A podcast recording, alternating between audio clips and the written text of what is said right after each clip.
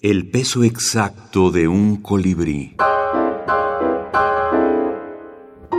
Minificción mexicana contemporánea.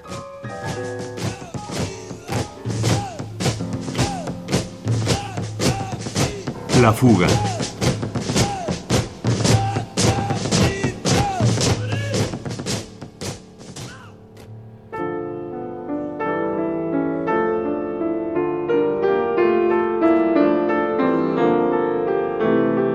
Luego de destrozar la puerta a bayonetazos, el oficial nazi tiene enfrente a una niñita. ¿Y tu padre y tu madre y tu hermano? Pregunta encañonándola con la mirada. En su lista de condenados se informa que es una familia de músicos. Aquí, señor.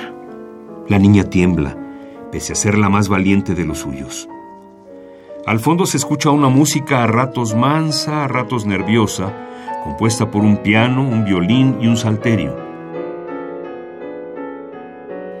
El oficial busca con la vista. Luego, ordena a sus soldados que vayan por la familia. Tras destrozar armarios, voltear camas, romper muros y alfombras, no logran encontrarlos.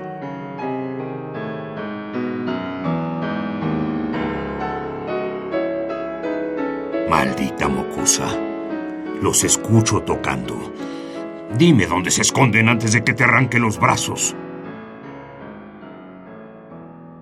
La niña llora, tiembla tanto, vibra de tal manera que desaparece. Una flauta traversa se suma a la esplendorosa música de fondo.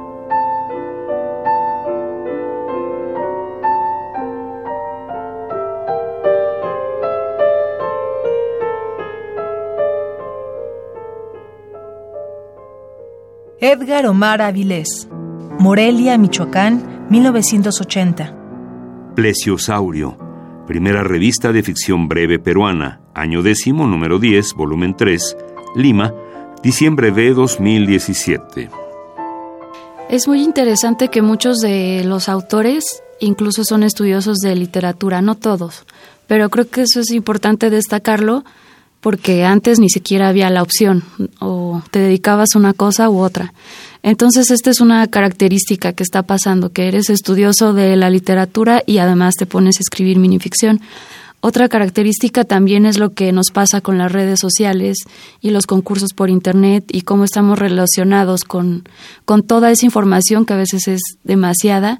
Hay muchísimos concursos y hay que estar este, moviéndose y trabajando para destacar, porque si no te vas a perder en la, en la corriente. Creo que eso también es algo importante de, de esta década, que por un lado pudimos vivir sin celular eh, mucho tiempo, pudimos vivir sin Facebook mucho tiempo, pero en la actualidad ya tenemos que trabajar con todo eso.